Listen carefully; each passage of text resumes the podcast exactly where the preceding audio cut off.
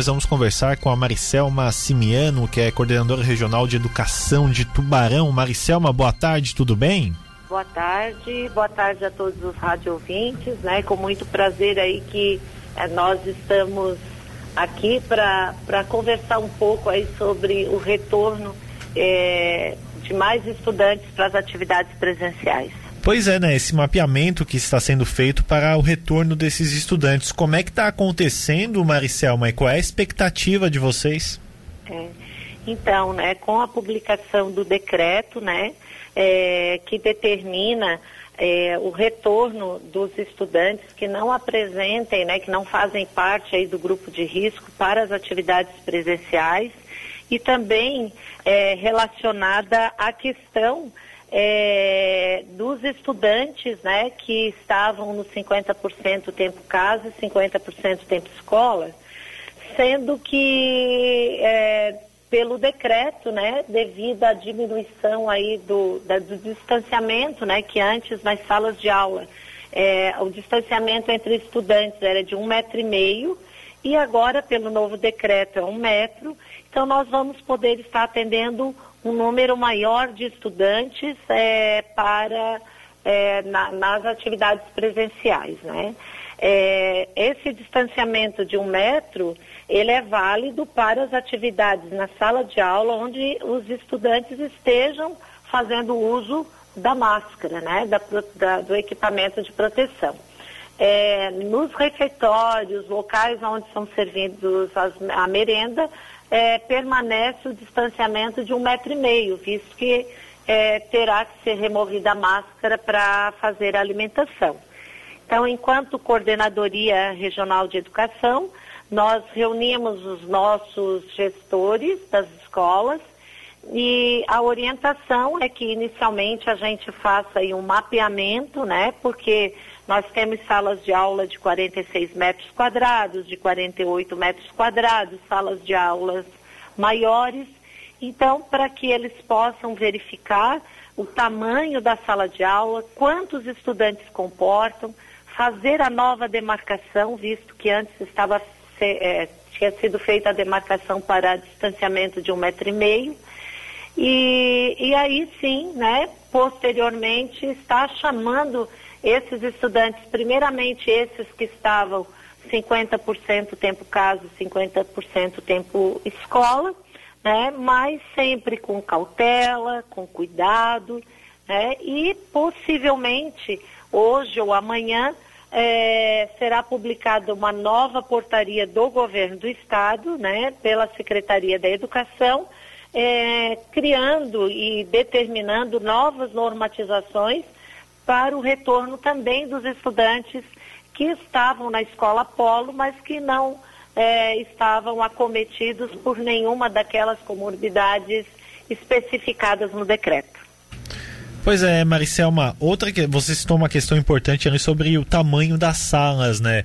É, nós temos é, turmas com, com bastante alunos ali, coisa e tal. É, essas turmas terão que ficar ainda nessa, nessa questão híbrida, né? é, isso vai depender do tamanho da sala, né? Então vamos supor, se uma turma que tenha 30 estudantes e é, tem, tenhamos aí uma disponibilidade de sala para atender 22, 23 estudantes, sim, eles vão permanecer com 50% tempo casa, 50% tempo escola. Tá?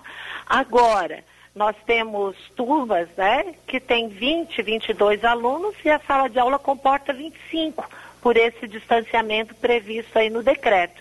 Então, todos irão retornar. Pelo levantamento que nós fizemos, assim, um levantamento prévio, né? Claro que agora tem que ser feito aí em loco, cada gestor, administrar cada situação, mas a princípio a maior parte das nossas turmas irão conseguir voltar sim 100% para o presencial. Muito interessante. Ô Maricelma, há uma conversa também com os pais desses alunos, porque muitos deles ficam um pouco ressabiados com as medidas adotadas. A orientação para que as diretoras procurem esses pais, conversem, é, expliquem como vai funcionar essa situação? Isso, né? Então, a princípio, é, a gente é, orientou aos diretores, né, que fizessem todo esse planejamento, todo esse levantamento, a reestruturação dos ambientes escolares para estar recebendo esses estudantes e aí, posteriormente, então, é, fossem é, conversados, feitos contatos com os pais para que esses estudantes pudessem retornar para as atividades presenciais. Mas eu já gostaria de deixar aqui registrado que tanto o governo do estado quanto a Secretaria de Estado de Educação, a coordenadoria, as escolas, em hipótese algum, alguma, irão é, tomar qualquer medida que possam vir é, comprometer é, a saúde dos estudantes, a saúde dos professores, dos servidores das escolas. A prioridade é a saúde, né? Claro que a educação, a gente sabe que há necessidade desse retorno presencial, sim. Nós sabemos que é, essas atividades né, que vêm sendo desenvolvidas, elas não são a, as ideais e que a gente precisa voltar, sim, para o ensino presencial, para que ah, possíveis perdas né, que tenham ocorrido, ocorrido possam ser ressarcidas, assim como evitar outras novas perdas, né? Mas tudo com cautela, tudo com prudência, seguindo o regramento, né? As escolas nesse momento, como eu disse, estão é, revisando o seu plancom, estão reestruturando seus ambientes, estão fazendo os levantamentos e tudo vai ser feito essa transição, esse movimento com a maior segurança possível. Perfeito, então, Maricelma, obrigado pela sua participação conosco. Claro, assim que, que voltar 100% presencial, voltamos a conversar para saber como está a situação. Uma boa tarde de trabalho. Muito obrigada, estou sempre à disposição, né, tanto para vocês, né, da imprensa, como também para os pais, né? Qualquer dúvida podem fazer contato com a coordenadoria, que nós estamos aqui é para isso, tá bom? Tá bom, um abraço.